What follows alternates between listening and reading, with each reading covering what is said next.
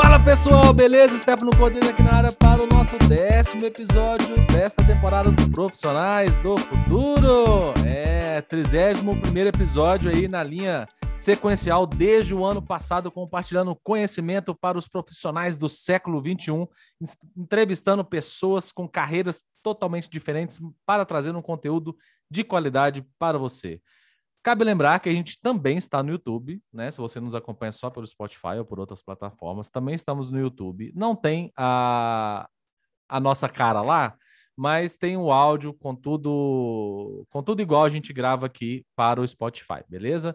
Então peço o seu like, o seu inscrever lá no YouTube ou aqui no YouTube, se você já está ouvindo aqui. E bora para mais esse episódio hoje uh, com Melissa e Renata. Meninas, por favor. Oi, pessoal, mais um capítulo aqui conversando com vocês sobre o futuro do trabalho. E aí, tudo bom, galera? Então, hoje o nosso episódio, né, não temos convidados externos, mas temos um, uma novidade uh, para quem acompanhou o último episódio do ano passado, o que foi o, o episódio 21, comigo e com a Renata, a gente discutiu um relatório do Fórum Econômico Mundial sobre o futuro do trabalho, né? O episódio chama Futuro das Profissões. E aí, dentro desta mesma linha, no próprio site do Fórum Econômico Mundial, a McKinsey, que é uma consultoria global aí de tudo que você imaginar, ela soltou um reporte, assim, um artigo, dando uma explicitada na, na nos números que tinham sido sol, soltados ali no, nesse relatório do, do Fórum Econômico Mundial, através de uma pesquisa com mais de 15 mil pessoas, né, com mais de 15 mil respondentes, sobre as habilidades necessárias para o futuro do trabalho. Né? E aí a gente vai tentar destrinchar um pouquinho esse relatório, né? Para quem está lá no Telegram, vai ter a referência do artigo, uh, mas sem trazer o mesmo conteúdo do último episódio, trazendo uma, um ponto de vista diferente sobre essas habilidades. Inclusive, a própria McKinsey não consegue uh, não, não quis chamar de skill, que seria habilidades em inglês, e chamou de deltas, uh, esses uh, elementos, e delta seria o acrônimo para Distinct Elements of Talent, porque não, não necessariamente são soft ou hard skills, como a gente costuma dividir. E aí, antes de passar a palavra para a Renata para explicar como que funciona esse tipo de relatório, etc., hard skill né, a brincadeira. Hard skill seria ali o conhecimento técnico, né, para quem nunca escutou essa palavra. O soft skill seria o conhecimento mais uh, não técnico, né? Seria um conhecimento mais uh, social, de, de habilidades uh, que não dependem de técnica, né? Que não dependem de, de formação técnica, vamos dizer assim, né?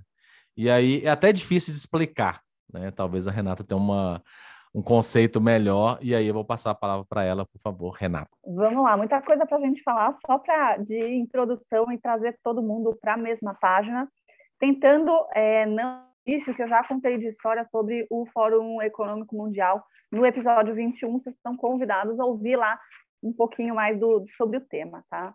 É, mas, super resumindo, a gente olha aqui os relatórios falando sobre futuro do trabalho, e aí Future of Work, Future of Jobs, é, eles estão, têm sido feitos aí desde 2016, mais ou menos, muito uma agenda puxada pelo Fórum Econômico Mundial, mas também pelas grandes consultorias que vêm nessa mesma onda. Então, quando a gente vê a Deloitte, a gente vê a McKinsey, a Accenture é, e outras grandes consultorias, elas também estão fomentando aí os estudos para falar das competências do futuro do trabalho.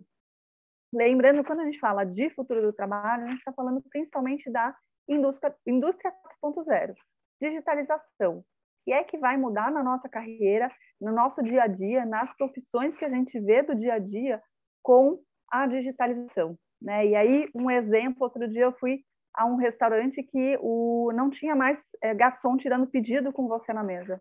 É um tablet, você faz seu pedido, na hora que você faz o, o checkout do pedido, ele já pede para você colocar a tua a comanda na câmera com um QR Code e daqui a pouco, magicamente, o teu pedido aparece na mesa. Então, o que, que a gente consegue olhar desses elementos aí no, no nosso entorno que são essa mudança da digitalização, da indústria 4.0. E a grande provocação que o Fórum Econômico Mundial e as consultorias estão fazendo é o que, que a gente faz para mover toda uma força de trabalho para se adaptar nesse sentido. Né? É, porque a gente, porque é, é a digitalização está vindo e em escala, com muita velocidade. Então a gente precisa fazer um esforço para ajudar as pessoas a entenderem qual é o nosso novo lugar aqui. Né? Uma vez que, como diz o Harari, a gente precisa tomar muito cuidado para não nós não nos tornarmos irrelevantes.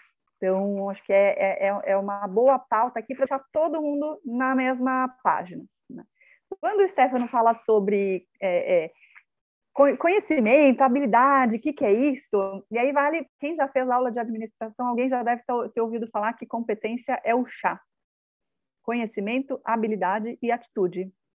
Né? Conhecer, a gente saber o que das coisas. Né? É, a habilidade a gente entender como é que a gente aplica aquele o que. E a atitude é se mover para colocar o teu conhecimento e a tua habilidade em ação, colocar a bola no jogo. Bem resumidamente, é isso que a gente está falando quando a gente fala de competência. E aí, o que é técnico ou é, comportamental, que são os hard skills, né, para técnico, e soft skills para comportamentais, se a gente pode fazer um depara, muito a grosso modo, a gente pode dizer que o hard skill eles são os conhecimentos. A habilidade é o é, é, é, é você ter a condição de colocar para jogo a bola em jogo. E aí a atitude é você querer colocar a bola em jogo, né? Então, é, o soft skill a gente consegue fazer um deparo aí de que é a habilidade né, que é um pouco mais difícil de ser aprendido nos meios formais. E o hard skill é aquilo, aquilo que a gente aprende a fazer é, é, nos meios competências, né, dos skills para o futuro do trabalho, é de que hard skill está mudando muito rápido. Então, tem tanta coisa que, é, que, que a, a, gente está aprendendo, a gente aprende na faculdade que não se usa mais, né? Um curso que você fez cinco anos atrás, dez anos atrás, você não, precisa, não consegue aplicar mais nada, porque o ambiente já mudou muito. Desenvolvedor HTML, né, porque brincando, brincando, hoje você consegue montar uma página na internet em cinco minutos usando uma plataforma né, que exista gratuita, inclusive, não precisa nem pagar ninguém para você mesmo fazer um site hoje, ao tempo em que 10, 15 anos atrás o, a, a, né, as carreiras que estavam aí é, é, é, em crescimento era o desenvolvedor, desenvolvedor HTML. Como exemplo, só para ajudar a ilustrar um pouquinho o que, que é essa, essa coisa da gente é, ter o conhecimento do hard skill sendo atualizado muito rapidamente. E muito por isso que fala-se principalmente dos soft skills, que é o que a gente começa a ver também aqui nesse relatório, né, pessoal? Sim, é, é engraçado que a minha primeira observação, é, como uma pessoa que transita muito pelo conhecimento técnico, é que, claro, é, o, o, relatório ele dividiu essa, esses deltas em quatro grupos, né, um chamado cognitivo, outro interpessoal, outro é, autoliderança e um chamado digital uh, que seriam aí as competências mais né, requeridas atualmente. E aí, uh, engraçado é que as maiores competências, na verdade não as maiores, mas elas se complementam muito. Por exemplo, é, as primeiras de, da área cognitiva são critical thinking, uh, e aí dentro disso, né, dentro dessa sub-área, tem é, resolução de problemas né, de uma forma estruturada, a lógica, lógica igual lógica de, de, de razão, né? E aí, né? A, a, né? Isso. É, vieses de vieses cognitivos, tá? De entender que nem sempre, né? O que você acha é o que realmente é. E também buscar informação relevante, né? Esse critical thinking aí é para mim foi um dos que chamou mais atenção. Além do que, né? Dentro do digital, eles colocaram uso e desenvolvimento de software. Eu sei que eles queriam dar um jeito de cada categorizar tudo, né? Não criar muitas subcategorias. E aí, dentro desse desenvolvimento e, e, e uso de software, tem uh, Vou falar literacia, eu não gosto muito dessa palavra, porque ela não é uma tradução exata, né? Seria literatura de programação. Mas ter esse conhecimento aí, uh, ter o, pé, o pezinho molhado na água, em programação, em análise de dados, estatística, em ciências né, da, da, computação e pensamento algorítmico, que seria, na verdade, muito uh, impulsionado pela lógica, né? Porque você só consegue criar um algoritmo tendo lógica né, por trás. Né? Tanto que uma das, da, das primeiras matérias em qualquer curso de, de computação, seja engenharia, seja ciência da computação, é o AED, que é algoritmos e estruturas de dados, né? Uma das primeiras coisas que você aprende e aprende aí a ter essa lógica. Então, é, um complementa muito o outro, sabe? É, essas habilidades, né? Eu não consigo ver uh, um cara que, que programa muito bem que não tem lógica. Não sei uh, se o cara conseguiria ou se o cara só sabe seguir regra e consegue fazer, mas na cabeça dele ele está fazendo tipo, vamos aprender para passar na prova e não para aprender, sabe? Então, eu achei muito legal, são 56 deltas, uh, dividido em 13 subgrupos, e aí dentro dessas quatro categorias que eu falei: cognitiva, interpessoal, autoliderança e digital. E aí eu queria escutar da Melissa também quais foram a, a, as, essas skills barra deltas uh, que mais chamaram a sua atenção. Então, é, é, muito legal, eu concordo contigo, sabe, Stefano, de, da, da forma como eles dividiram esses deltas, ou skills, né? E essa ligação entre eles. Né? Eu vou chamar atenção para dois grupos de habilidades, que foram os que mais me chamaram a atenção. O primeiro está dentro de autoliderança, que é o autoconhecimento e autogerenciamento. Hoje, queira ou não queira, você precisa cada vez mais, a gente sentiu é, muito aí durante pandemia, de, de lockdowns e tudo mais, o quanto né, a, a saúde mental é importante, mas um ponto extremamente relevante é que as pessoas precisam se conhecer melhor, né? Seja através de testes oficiais e validados cientificamente, né? Vou deixar bem claro, né? Não é qualquer testezinho de sites genéricos que você vai conseguir se conhecer, com a busca de profissionais, né? E tudo mais, mas também é, é, é de você prestar atenção em você mesmo. Então, ali dentro de, de autoconhecimento e autogerenciamento, tem você desenvolver é o conhecimento das suas emoções e aquilo, os gatilhos que te, que te levam a determinadas emoções. Você, quanto mais você se conhece, mais você consegue perceber esses momentos. E aí eu falei isso em um, num episódio é, anterior com a Renata, inclusive, que é psicóloga de formação, né? O quanto o papel do psicólogo é importante nesse momento aí também para auxiliar as pessoas. Gente. Né? Recomendo sempre a todos é, um, buscar qual é o, né, o, a metodologia, né, a escola de psicologia que mais se adequa, mas é extremamente importante, exatamente para numa num projeto, num trabalho, numa empresa, onde você estiver, você já consegue se preparar para tratar aquilo da melhor forma, né? É, entender também as suas forças. A gente tem mania, eu, sei dizer, acredito que isso é uma coisa, na verdade, um pouco do brasileiro. Não tenho referências, dados estatísticos para provar isso, né? Vou já dizer, mas a gente tem muito essa síndrome de que a gente não, não se valoriza, a gente normalmente valoriza o lado negativo. Não sei vocês, aqui os, os meus companheiros de bancada, mas eu tenho muita dificuldade, por exemplo, de aceitar elogio. Eu normalmente tento minimizar aquele elogio de alguma forma. Mas você precisa reconhecer essas suas forças, não de uma forma é, para se vangloriar, nem nada dessa, dessa forma negativa, mas exatamente para saber onde você é bom e como você consegue fortalecer essas, esses pontos no momento que você está também, num projeto, numa empresa, num trabalho. Isso vale para sua vida pessoal e vale para sua, obviamente, vale para sua vida profissional. Então, acho que é, esse, é, essa autogestão, essa autoliderança, conhecer é extremamente importante, ainda mais nesse momento todo que a gente passou, que a gente passa muito tempo, muitas horas do dia sozinho, em casa, trabalhando, né? todos sabem, quem está escutando a gente sabe que nós três aqui, cada um está num ponto diferente do Brasil, né? Então, nós não estamos juntos o tempo inteiro. Eu fico na minha casa, Curitiba, trabalhando, trabalhando, não fico mais com pessoas, não fico mais com pessoas o tempo inteiro ao meu lado. Então, eu tenho que me autogerenciar também e saber desses gatilhos para não passar demais, né?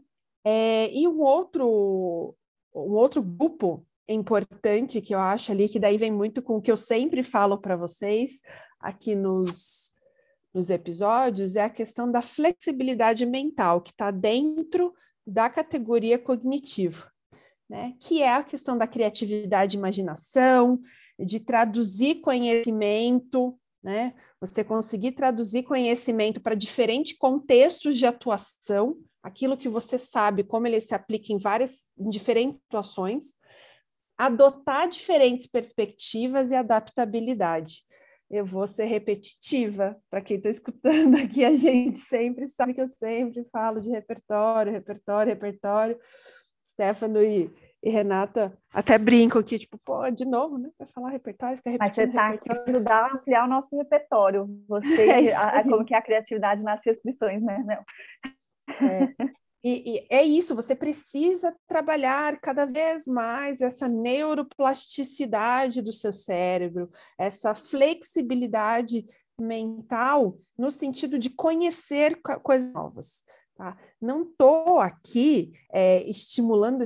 Existem, até vou recomendar depois, a gente vai colocar lá no, nos links do, do Telegram, um videozinho de uma conversa de uma física, uma doutora em física, é, junto com uma neurocientista, que elas falam sobre neuromitos, que é muito interessante.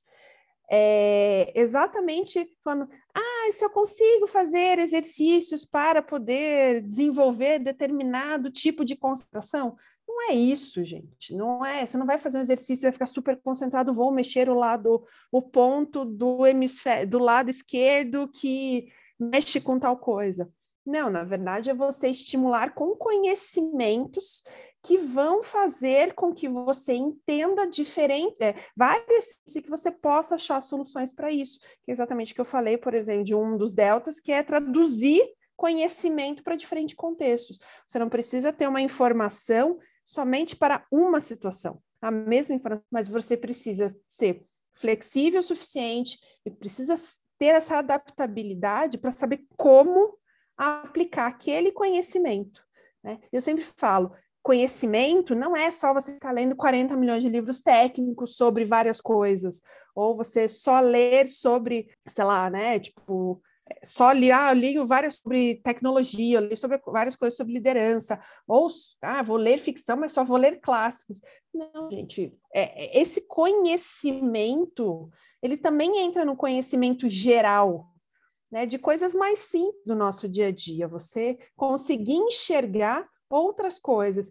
Leia livros mais simples, mais rápidos, né? Aqueles que você senta, aqueles que não você não consegue parar de ler porque você quer descobrir logo quem que é o assassino do livro, né? É, vá atrás de alguma coisa mais profunda, de uma poesia, mas busque conhecimentos que façam o seu cérebro acordar, isso. Esse é o ponto. Sair do, da, daquela zona de conforto que o seu cérebro tem mania de ficar. O meu, até complementando, que é uma coisa que, que eu mesma tive, demorei um bom tempo para entender o quão complexo é o ato de ler alguma coisa. E aí agora, né, que eu tenho inclusive uma sobrinha pequena que está em processo de alfabetização, e a gente entender quão complexo é né, o processo de alfabetização que nós adultos fazemos isso, né? na, na grande maioria de, de, nós adultos, a gente faz é, é, com muita naturalidade, inclusive em algum outro fórum é, já tivemos inclusive uma discussão né, de que é, né, leitura, você lê, o ato de ler, juntar uma letra com a outra e aquilo virar uma palavra, um grupo de palavras virar uma sentença, né, uma sentença virar uma frase, né, é, um parágrafo, um parágrafo virar um, um capítulo que vira um livro, é, isso tem a sua complexidade, né? Isso é, massageia o cérebro, né? Isso é um grande de um estímulo para o cérebro no final do dia, né? Exatamente, porque queira ou não queira, o nosso cérebro ele entra no modo de sobrevivência. Né? Ele, ele foi, foi construído ao longo de toda uma né, de toda a humanidade aí para fazer com que a gente se mantenha vivo. Então, tem também um pouco dele, não, vou, vou segurar aqui para poder ter energia, né? Ou para poder sobreviver em determinada situação. Eu já sei como normalmente as coisas acontecem em determinada situação. A gente tem que buscar outras habilidades, outros conhecimentos que a gente possa usar e começar a fazer as conexões de outra forma. E aí, Ri, agora você, quais que foram os, os ah. deltas aí, ou os grupos que mais te chamaram a atenção? Não, eu acho que é super bacana a gente falar é, do, que, do que me chamou a atenção, muito começando olhando para o último relatório, o de é, outubro do ano passado, pelo Fórum Econômico Mundial. Eu vou trazer aqui é, os primeiros cinco skills que eles tinham relacionado, que seriam os, os skills que, necessários para 2000, até 2025. Sendo o primeiro é, o pensamento analítico e inovação, segundo, é, o aprendizagem, a aprendizagem ativa e as estratégias de aprendizado, é, o terceiro, é, problemas, resolução de problemas complexos, quatro, é, pensamento crítico e análise, e cinco, originalidade e iniciativa. E quando a gente vê a forma como o fórum colocou as competências, que eles colocam grupos, né? Então, é pensamento analítico e inovação, é criatividade com originalidade e iniciativa. A gente vai vendo a evolução desses relatórios que eles cada vez mais vão destrinchando e tentando né, colocar um pouco mais de clareza para o que é cada uma das competências. Por exemplo, agora a gente vê a criatividade, que ela foi trazida como criatividade e imaginação, né? É, mas, e eu acho que é, que é bacana a gente olhar como é que cada uma dessas competências, das 56 deltas, na verdade, eles estão sendo cada, tem, trazendo cada vez mais um pouco de clareza de como que a gente tangibiliza essas, esses, essas competências. Mas aí, quando a gente fala do que mais chamou a minha atenção, é, eu percebo que a, os meus preferidos estão aqui no quadrante dos deltas cognitivos, né, em que eu adorei a, a questão de você, da gente sintetizar as mensagens, e é uma grande dificuldade que nós brasileiros temos, né, de, de, ser, de sermos objetivos, é, de, de conseguir sintetizar aquilo que a gente está querendo expressar. Muitas vezes a gente dá um pouco mais de volta para conseguir chegar direto ao ponto, né? É, gostei muito de, de entendimento dos vieses, da gente ter clareza do que, que são os nossos vieses, né, como é que a gente está, é, é, como que a gente toma as decisões a partir do que a gente tem de experiência, né, da nossa perspectiva sem olhar por outras perspectivas, né? A gente é, falar de viés é falar disso, né? De que o, quais são as grandes, o que, que eu estou tendencioso a fazer é, muito por um, um, reflexo, né? E não por uma reflexão. E aí eu achei que é legal que casa super quando a gente fala de mentalidade, de flexibilidade mental, em que fala-se sobre adotar diferentes perspectivas. E eu acho que é, aí é a gente, de fato, sentar na cadeira de advogado do diabo. Nem que seja nas nossas reflexões individuais, né? A gente fazer essa... É, é, a gente, a partir do momento em que ter uma perspectiva, a gente se perguntar o caminho, se pode acontecer alguma coisa diferente. E isso ajuda a exercitar essa flexibilidade mental que a Mel já, já falou um tanto aqui. Mas quando eu, eu vejo aqui dessas, dos 56 deltas, são os que mais chamaram a minha atenção. É, e, e assim, entrando numa discussão, é, eu sou, assim, não que as minhas colegas não sejam, mas eu, eu penso que eu sou muito pragmático, né, em relação a esse tipo de coisa, né? Então, você tem um relatório muito interessante, né, igual foi do, do Fórum Econômico Mundial, cheio de coisa legal para a gente ver, e tal. E aí tem 56, né? 56 habilidades mapeadas como habilidades necessárias para o futuro. Aí eu te pergunto: eu preciso aprender tudo? É para aprender só hard skills? Só tá todo mundo falando para eu aprender programação, IA, é, digital, não sei o quê, digital first, é, né? Tudo tudo digital primeiro, é, que mais? agora está vindo computação quântica, porque a computação quântica vai destruir tudo que a gente conhece hoje, e, e para programar em computação quântica é mega diferente do que na computação clássica. Que mais? Que mais que eu tenho que aprender, gente? Então, assim, é, eu tive até uma discussão disso com o meu amigo Caio Serrati, uh, um dos primeiros LinkedIn Top Voice aí que, que existiram, né, das primeiras premiações, lá no primeiro episódio do programa, e a gente teve um embate sobre isso, né? De, de, de hard, soft, não só do conceito, mas tipo assim, o que, que eu foco primeiro, né? O soft eu consigo aprender é, ao longo do caminho, né? O, o o hard é o mais importante, né? E aí entra uma série de discussões que a gente já teve aqui sobre né, certificado, diploma e, e, e, etc. Porque, apesar de existirem cursos hoje em soft skill, não é o comum, né? O comum é você ter um certificado de programador, um certificado de engenheiro de dados, um certificado de IA, entendeu? Então, assim, hard skill versus soft skill é um versus, é um e, é um ou, é um esquece tudo isso e segue sua vida, uma hora se acerta. É, como é que você vê isso, Renata? Tipo assim, né? Você que é especialista em, em, né, em recursos humanos e, e, futuro do trabalho. Porque assim, cara, não dá, assim, e, e, aí também tem uma outra questão, né, que existem umas diferenças culturais entre, principalmente, né, o maior mercado que é os Estados Unidos, é, maior mercado no sentido de, de desse, desse, tipo de consumo de conteúdo, né? De, de trabalho, futuro do trabalho. Uh, E o Brasil, que a diferença é, nos Estados Unidos, em geral, se foca em melhorar aquilo que você já é muito bom. E aqui no Brasil, a gente tem a tendência de pegar as coisas que a gente é pior e tentar dar uma, né, fazer um curso, dar uma melhorada. É, claro que assim, né? A pessoa é totalmente mal educada, troglodita e tal, vai fazer um CNV, vai fazer um curso, beleza, né? Até chegar no mínimo aceitável ali. Mas depois disso, né? E aí também entra o autoconhecimento, pô, eu já tô no meu limite, né? Tem até um, desculpa, vou te passar a palavra. Tem até um meme que é uma, eles cortam uma entrevista da Débora Seco, que ela fala assim, olha, eu poderia ser muito mais, mas eu sou o que eu consigo ser, né? Eu não consigo ser tudo. Eu, Felizmente, eu sou o que eu consegui ser na vida. E é isso que eu sou. Então, assim, né? É hard skills versus soft skills. O que treinar? Treinar os dois? Treinar 56 habilidades? É, é, eu fico confuso. Eu que, né, que, que, que faço esse, né, é, esses episódios, esse programa. Eu já fico confuso. Imagina para quem escuta a gente falando que tem 56 habilidades do futuro. Deixa que era um louco, né, Stefano? É. É, na verdade, você falou, você, você, além de insights que você provocou, você fez muita pergunta numa, né, numa, numa reflexão só. Né? Mas vamos tentar ir por partes. Primeiro que eu vejo o soft skill como viabilizador para o hard skill. Né?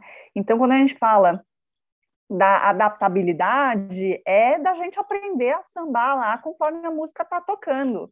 Né? Porque hoje é, uma, é, é, é algum alguma coisa que é tendência, amanhã não necessariamente mais. E aí, brincando, brincando, por exemplo, o TikTok, TikTok, né, que é uma ferramenta relativamente nova, e como que os digital influencers estão precisando se adaptar para conseguir enganar o público deles, ou né, o público deles em uma mídia diferente. Isso é, é, é, é a gente vê que mesmo para as novas carreiras existe essa de alguma coisa nova, de, de um, uma análise crítica de como é que, que você está fazendo que, que vai bem, o que, que você faz que não vai tão bem, como é que está o engajamento do teu público. Gente, isso é puramente analítico. Né? Então, é, eu acho que o, o, hard skill, o soft skill, ele é viabilizador do hard skill e por isso que é importante a gente desenvolver os soft skills, porque a gente, é, o hard skill está mudando. É o que eu falei agora lá no começo. É, é, é, uma coisa certa é de que os conhecimentos técnicos eles vão mudar e a, a gente vai é, sobreviver, a gente não vai se tornar irrelevante se a gente conseguir aprender. Tá? E, e é, é, muito interessante isso que você fala, Rê, que o, e o Stefano fala isso muito, né? Quando a gente fala dessa parte digital, do hard skill, de entender programação, etc, etc, tá ali, né? Em cognitivo, no, no grupo cognitivo, que a gente precisa ter é, um pensamento lógico, né? Uma habilidade de pensamento lógico. E o que, que é programação se não lógica, né? O Stefano comenta muito sobre isso. Então, você desenvolve o pensamento lógico não necessariamente por causa da, da programação. Você desenvolve o pensamento lógico porque você precisa do pensamento lógico para lidar com N situações na sua vida profissional, pessoal, etc. Mas isso vai te ajudar a desenvolver um hard skill relacionado à programação, à inteligência artificial, né, e todos os outros é, caminhos que a gente está seguindo na. Acho que é bem por aí, viu, Mel? Mas tem um outro ponto aqui que o Stefano colocou que eu que acho que também é uma discussão que a gente pode levar horas. Até porque o mercado falou por muito tempo que a gente tem que ser perfeito e que a gente precisa aprender o que a gente não sabe, né? A gente tem que desenvolver as nossas deficiências. E de verdade, será que precisa mesmo? Eu adorei, eu não sabia dessa história da, da Débora Seco, né? Mas acho que é total, faz sentido. Tipo, a gente é, não é perfeito. A, a Brené Brown vem falar muito bem sobre a, a vulnerabilidade, né? E de que a gente, é, a gente pode ser vulnerável, né? A gente não, não precisa ser dono de todo o saber. E, e, muito, eu acho eu particularmente acho que a gente tem que é, afiar o machado de onde tem, aonde tem corte, né? Então, o que, que você faz bem, como que você pode fazer melhor. E muito com esse olhar de, tipo, se é isso que eu faço bem, é, é para aí que o mercado está indo, né? Tem algum, alguma automação pode substituir isso que eu faço? Porque talvez, gente, o que você faz bem amanhã, talvez o que você faz bem hoje, amanhã pode ser irrelevante. Então, é um, é um olhar atento aí que, que a gente precisa ter. E aí, né, falando de será que tem alguma automação que pode substituir alguma coisa? Vamos para o caminho mesmo da automação sendo utilizada nessa análise de perfis, né? Que é a parte da inteligência artificial sendo usada em processo de recrutamento e seleção. Através de, de análises, que aí vou pedir para o Stefano complementar nessa parte mais técnica, porque essa é parte dele, né? É, eu só estou aqui do... por causa do hard skill, né? É basicamente isso. Aí, aceita, Stefano, aceita. É, já entendi aí, que eu né? sou um menino da TI aqui, eu conserto a impressora, né? Desatola a máquina do Xerox, é. Isso é. aí. Então, e aí, como é que a inteligência artificial vem para ajudar o processo de recrutamento e seleção e não para distanciar ainda mais esse levantamento e descobrimento de, de profissionais para é, se adequar, a vaga se adequar ao profissional, né? Que a gente sabe que muitas pessoas falam, ah, meu currículo não é nem visto em processo seletivo, quando eu mando pelo LinkedIn, eu mando por por outro, sei lá, né? Mando por esses temas, sites que tem, porque nem olham o que, que eu tenho que escrever, o que eu não tenho que escrever. Será que a IA ela vai só olhar o hard skill, apesar da gente estar falando tanto de soft skill, como que ela pode efetivamente ajudar nesse processo, Stephanie?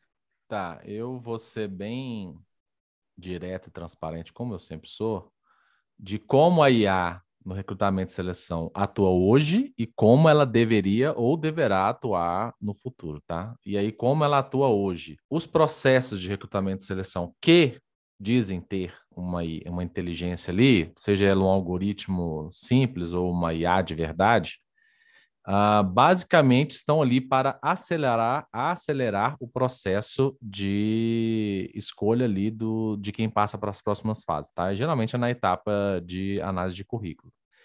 Então, é, o que basicamente você poderia fazer fazendo filtros, né? Eles colocam uma inteligência ali artificial, porque eu escrevo a minha experiência de um jeito diferente que a Melissa escreve, de um jeito diferente que a Renata escreve, de um jeito diferente que você escreve.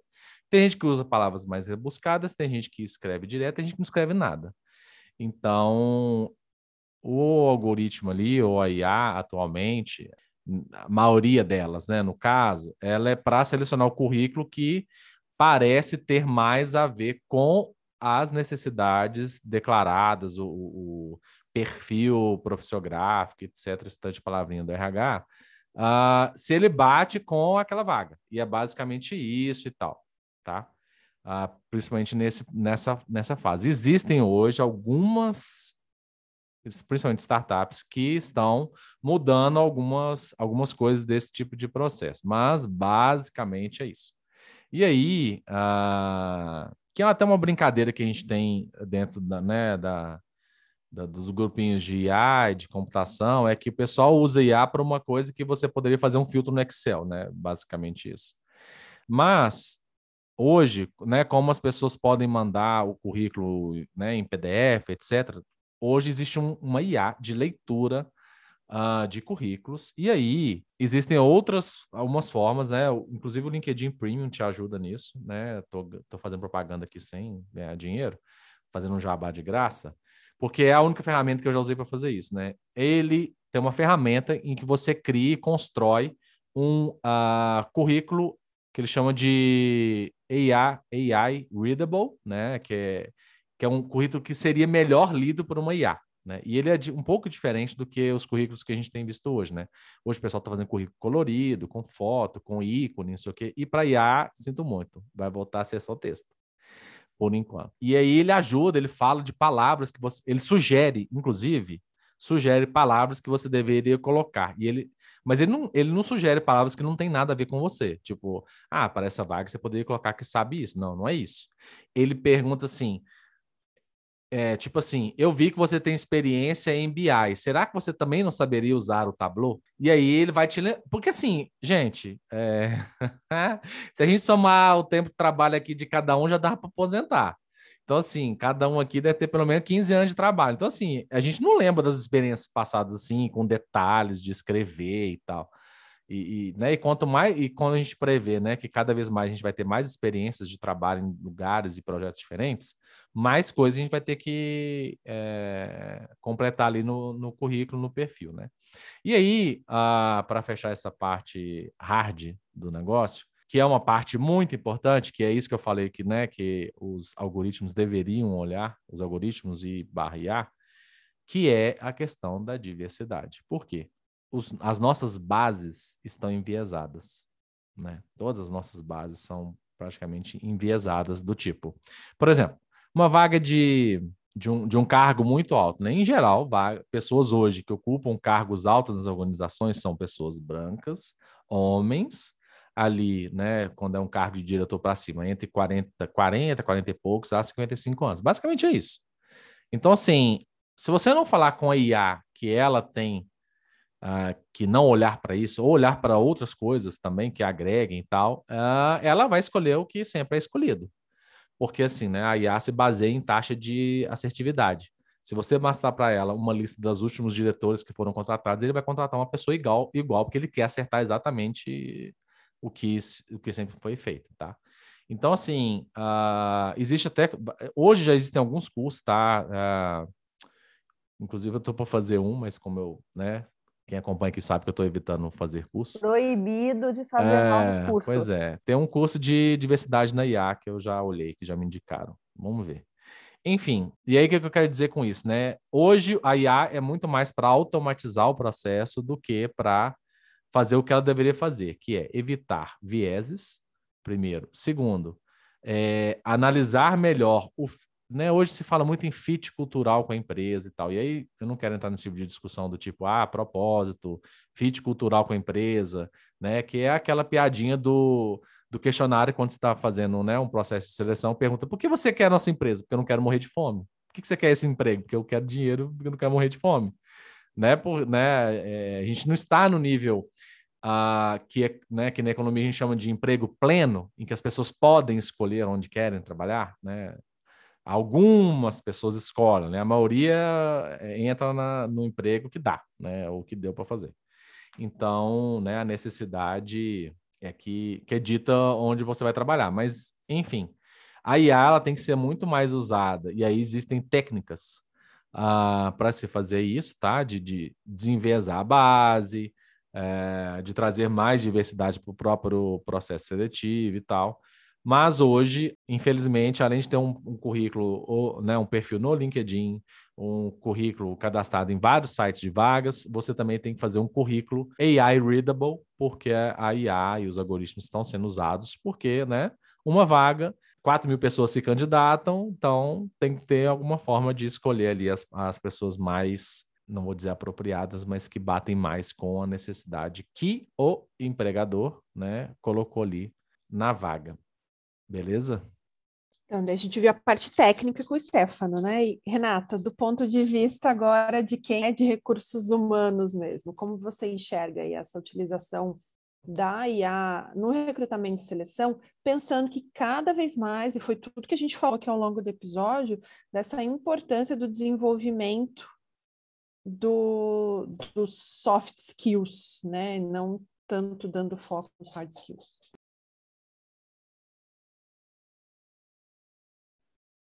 É, vamos lá, eu acho que é, o, o Stefano ele trouxe um ponto muito bacana a gente olhar aí para IA no processo seletivo e uma relação com o pleno emprego, né? Porque a gente não está numa situação de pleno emprego, inclusive, né, muito pelo contrário, a gente tem muita gente altamente capacitada é, no mercado de trabalho em busca ativa aí para poder pagar boleto, porque a gente é queen de fala de boleto, né? É, é, e aí, como é, que, como é que fica, né? Então, eu lembro de já ter visto uma vaga de, de RH com mais de 2 mil candidatos. E aí, se a gente, nesses os 2 mil candidatos, é, 10% deles é, tiver nível superior idioma, 10% de 2 mil pessoas já são 200. E aí é humanamente impossível, humanamente impossível né, você acessar essas 200 pessoas. Então, é, brutalidade dos fatos, é, eu, eu, vejo que é sim necessário esse apoio aí para que a gente, é, é, é para conseguir achar o que é mais aderente, né? O, o, o profissional mais aderente para a empresa e uma empresa pessoas. Que eu digo também que o processo seletivo é isso, né? Um profissional também escolhendo seus próximos é, caminhos de carreira, né? É, agora, tem um, um, ponto importante de que hoje a gente vê, inclusive, processos seletivos muito pautados em hard skill. Né? Você não vê vaga de resolvedor de problema. E outro dia eu estava conversando com uma amiga minha, justamente nesse sentido, de que no final do dia eu tenho esse perfil resolvedor de problema, né? essa minha amiga tem também, o Stefano, a gente já teve discussão nesse sentido, falando né, de que eu gosto de resolver problema, independente se eu sei ou não, é, de, num primeiro momento, entregar aquilo que estão me pedindo, vai fazer de tudo que eu preciso para poder entregar o que eu preciso entregar. Né? É, e, e, imagino que a Mel também seja dessa turma, né? E por isso que a gente se reúne aqui como profissionais do futuro e sai no final do dia estudando para entregar o que a gente quer entregar para vocês quando a gente se organiza para gravar um episódio, por exemplo, tá? Por mais que não seja da nossa principal caixa de, de, de conhecimento num, num primeiro momento.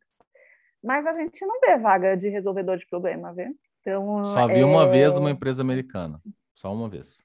Pois é, e aí é, é, eu acho que é uma conta que a gente ainda não tem muita clareza de como é que vai ficar, né? Ao invés de procurar por desenvolvedor HTML, né, o que que, né, é, quem é esse profissional que as empresas vão contratar que tem a capacidade de se adaptar? Lembrando que as pessoas são protagonistas muito mais do que as empresas, né?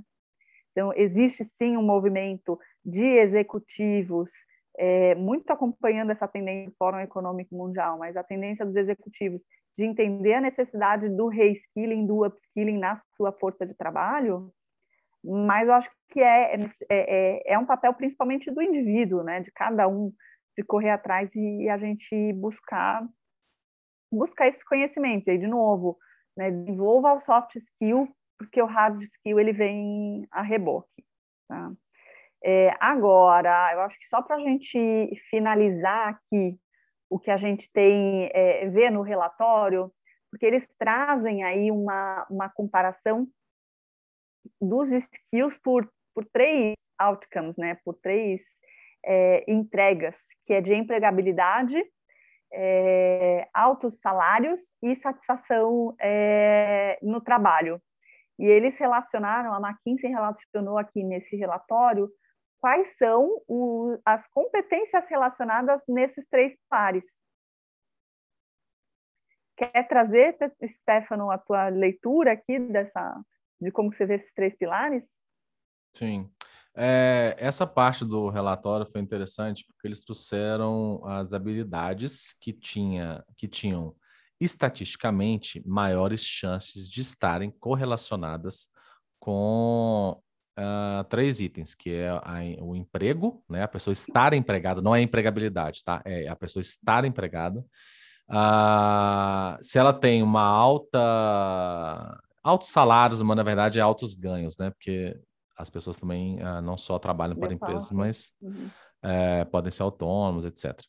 E aí, e também o terceiro, que é um, um ponto discutível, que é a satisfação no trabalho, né? É, felicidade no trabalho, etc. Enfim, são três, são três, são essas três perguntas que eles fizeram no relatório e aí ah, foi legal porque eles fizeram perguntas do tipo, né? Quais per, qual, é, qual frase mais se relaciona com você, né? Não foi perguntas de avaliação, foram perguntas de uh, situações e frases que mais uh, te representam, vamos dizer assim. Então, uh, eu acho até que estatisticamente é uma forma melhor de se avaliar os dados do que as respostas do que pedir a pessoa avalie de uma a 10 se você é satisfeito no trabalho. Cara, não é assim. Então, porque assim, vai depender do dia e tal. Então, assim, tirando a parte estatística do relatório, que eu achei bem legal, e, e a Renata já falou um pouco sobre sintetizar mensagens, né? Dentro de quem está mais. É, skills que mais se correlacionam com, a, com o emprego, né? De pessoas que estão é, ocupadas, vamos dizer assim, né? Do jeito que o nosso que o Brasil, né, que o IBGE faz a, a questão do número da, dos desempregados, né, os ocupados, Uh, o que mais se correlaciona com os ocupados é o poder de sintetizar mensagens, né? A pessoa entender. Eu, eu vou dizer que eu já escutei essa palavra no trabalho, mas com outro jeito, né? Que faz é, é o tradutor, né? Chega um, um chefe, te pede lá, lá, lá, lá, e você consegue traduzir isso para outra pessoa, tipo assim, o que ele realmente quer é isso. E aí você ajuda outra pessoa a, a executar e etc. E aí, uh, a segunda coisa é lidar, uh, numa tradução livre aqui, lidar com a incerteza, né? A pessoa que consegue uh, lidar com as incertezas, né? Que hoje a gente já falou muito sobre isso também, né? Sobre as incertezas, sobre esse, esse novo mundo que uh, cada dia fica mais VUCA, mais Bunny e tal. Temos um episódio sobre o mundo VUCA, o mundo Bunny, que é o número 22, o primeiro dessa temporada. A gente fala muito sobre isso, que é... E também, e dentro disso também é a adaptabilidade, né? E, e como que eu enxergo isso? E aí, talvez cada uma, da, das minhas colegas fale dos outros itens, mas tirando uh, o poder de, de síntese, né? As outras duas, né? Tem a ver com lidar com incertezas e, além de lidar, se adaptar às incertezas, né? E, e isso está altamente correlacionado com o emprego, com a ocupação, né? A pessoa estar ocupada, ela ter, né? Seja ela autônoma ou, ou funcionária, né? Empregado. Essas são as três habilidades que estão mais correlacionadas com isso. Então, assim, né? O que, e como que eu leio isso, né? Quem é a pessoa que fica empregada? Quem é a pessoa que tem ocupação? É a pessoa que, primeiro, consegue entender o que estão pedindo para ela, né? Qual que é o job ali para fazer. E a segunda é lidar com a incerteza e adaptação, né? E, e, quantas vezes eu já escutei isso, mais no serviço público, mas também em empresa privada tem isso. É, ah, isso aí eu não sei fazer. Pede para fulano, essa é a área dele. Ou, entendeu? Assim, e, e eu não estou levando para o lado de, a gente sabe que existe desvio de função e não é isso. É, é, internet de hoje tem sempre que explicar. Não estou falando para todo mundo ter que fazer tudo, não é nada disso. Mas essa adaptabilidade é isso. Olha, Tá chegando, e a Renata falou já duas vezes hoje sobre o programador de HTML. Sabe, sabe qual, qual a evolução do HTML, a, do programador de, de website? Veio HTML, todo mundo virou programador de HTML. Aí tá, beleza, os sites eram estáticos. E aí agora os sites são todos dinâmicos, com não sei o quê, tá, tá, tá. Então tem o cara, hoje, é, as, principalmente as empresas menores, eles pedem um programador uh, full stack. Full stack é o cara que sabe todas as tecnologias de todos os frameworks que ele tem que usar, não só no site, que é o front-end, como no back-end, que é no servidor. O cara tem que saber toda a linha, desde, desde a hora que a, o dado sai do servidor até o, a parte estática ali, visual, saber UX também um pouco, né? Um pouco de experiência do usuário, de, de, de interface. E é isso, cara. O cara que era só desenvolvia HTML é, nos anos 90, ali no início dos anos 2000, ele não está empregado fazendo só isso até hoje. Ele teve que se adaptar, porque surgiram outros, outros, outros frameworks. A, o próprio conselho, vamos dizer, Conselho Mundial da Web, ele, é ele quem dita o que o navegador é, vai. Uh, qual que é o. Eu não sei dizer. Quais são as regras? É, ele é tipo uma ISO da, da web, entendeu? Ele fala, ah, agora a gente vai conseguir tocar vídeo no HTML5. Aí todos os navegadores têm que suportar o HTML5 com vídeo. É isso. Então todo ano muda, entendeu? É isso que eu quero dizer. E aí uh, ele tem que se adaptar. O cara que aprendeu a programar HTML em 96, eu acho que eu comecei a aprender em 98, mas é, ele se adaptou, cara. O cara não existe hoje um cara que só, tipo assim, nossa, eu tenho uma carreira em HTML. Não existe isso. A gente achava que ia ter isso. Mas as coisas mudam. E é essa adaptabilidade. Aí eu queria escutar a opinião das meninas sobre os outros pilares aqui, que é o, a correlação com altos né, ganhos e também satisfação no trabalho. É, eu olhando, na verdade, olhando uma, de uma visão mais geral, mais global, aí os três pilares, né? Acho muito interessante ver essas que se repetem, né? Que foi o Stefano comentou ali na, na questão de estar ocupado, né? É, a questão de lidar com a incerteza Aí, quando você vai para o pilar da satisfação dentro do ambiente de trabalho, você também tem ali lidar com incerteza.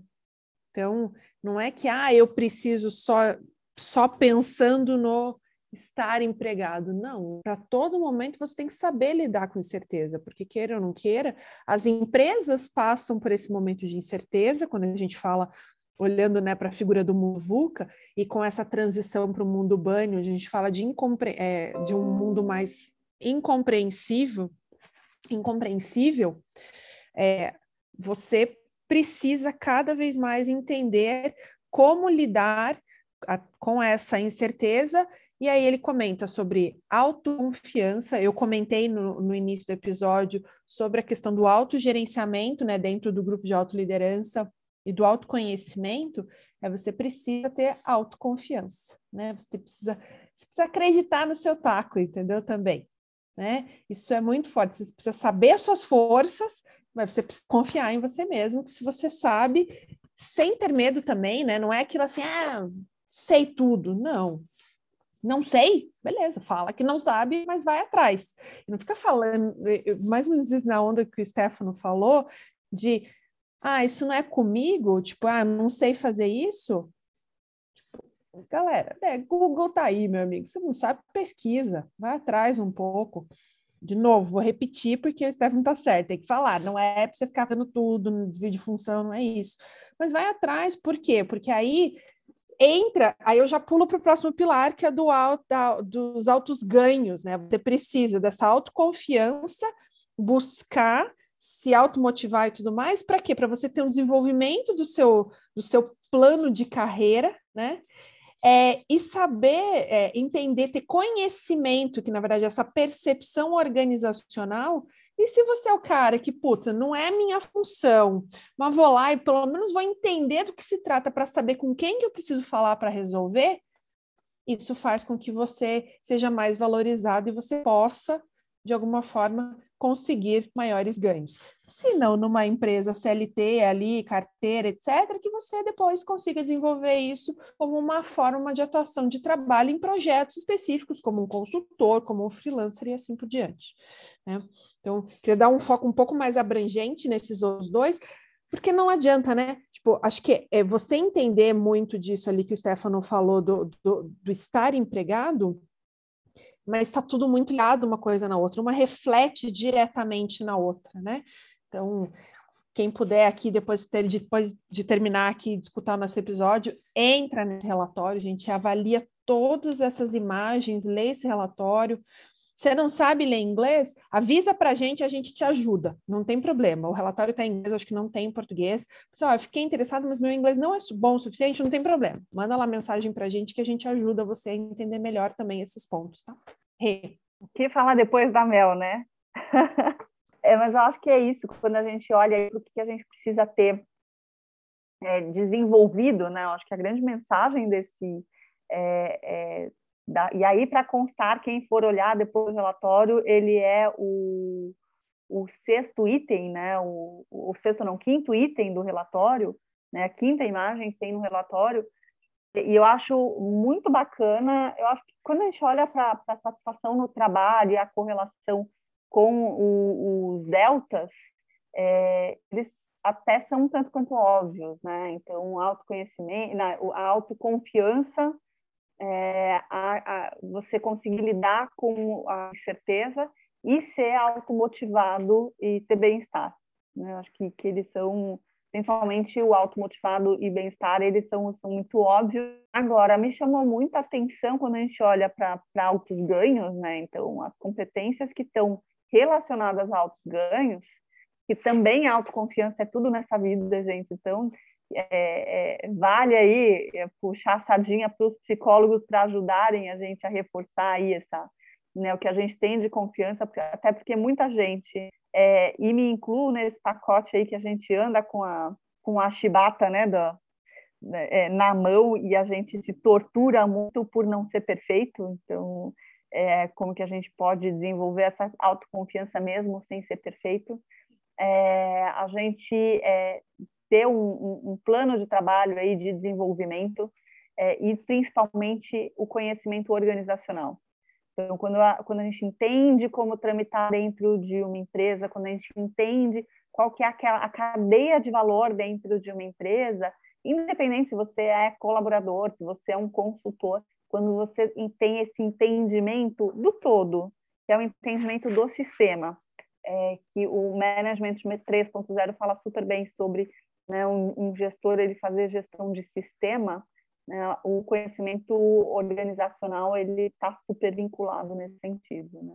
Acho que eu achei muito interessante aí é, para onde que a gente pode olhar, onde que tem cheiro bom aí de, de competências para eu desenvolver e, e desenvolver estratégias para aprender, né, para afiar esse machado aí. É, e aí, assim, trazendo já para o finalmente, o próprio relatório, ele, ele dá alguns encaminhamentos, e aí um desses encaminhamentos é o de utilizar a IA para ajudar as pessoas a melhorarem as suas habilidades e atingirem aí o que eles acham de eles falam que é, seriam os níveis para o futuro, né? Eles sabem que ninguém, tem, ninguém vai ser 100% em tudo.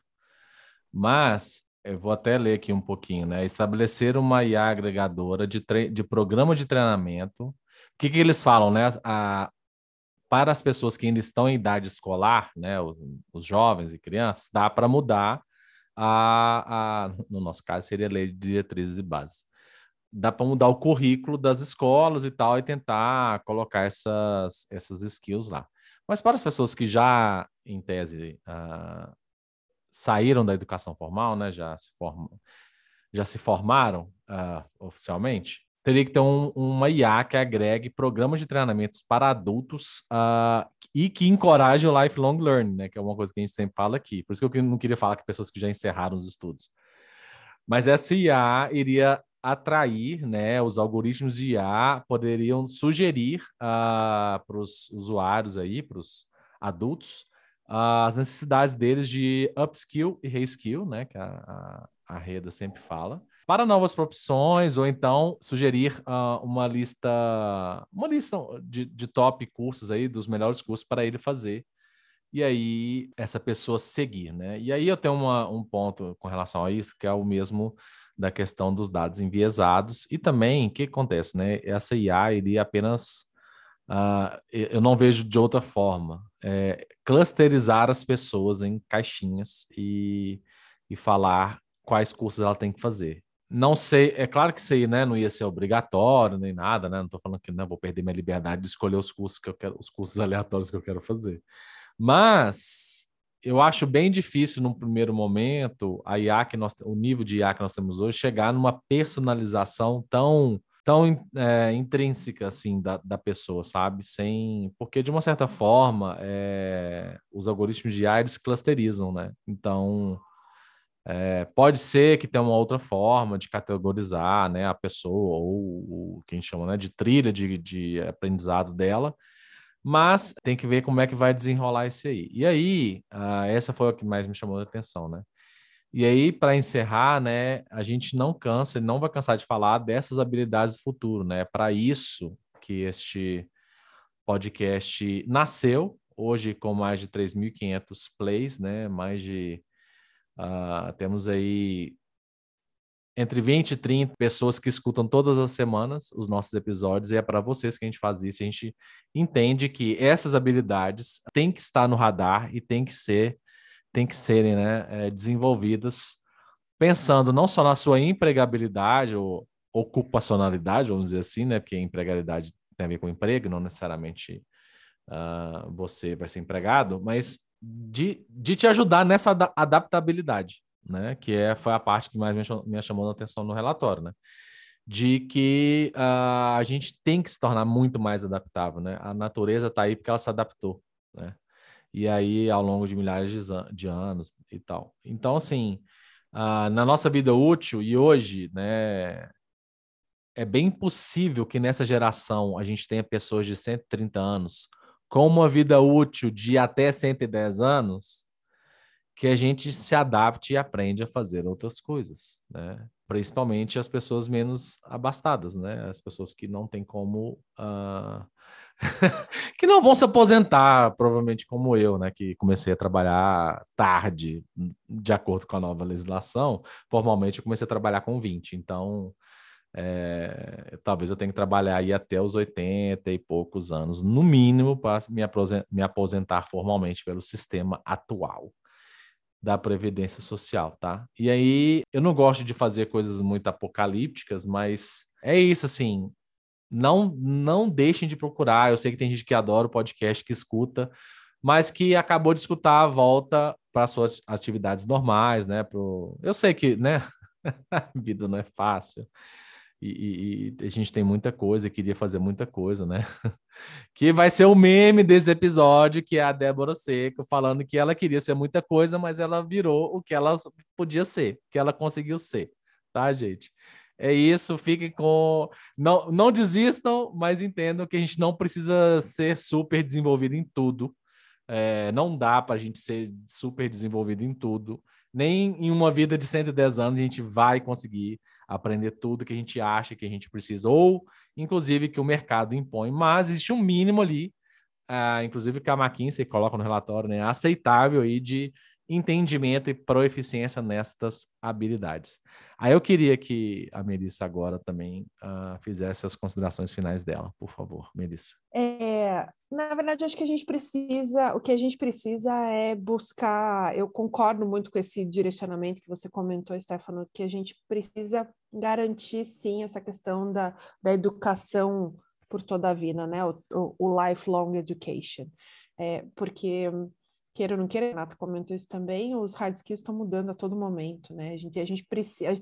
Quem somos nós se não fosse, não fosse a busca constante por conhecimento? É, de novo, eu sei que tem gente que precisa de emprego, precisa colocar comida na mesa, né?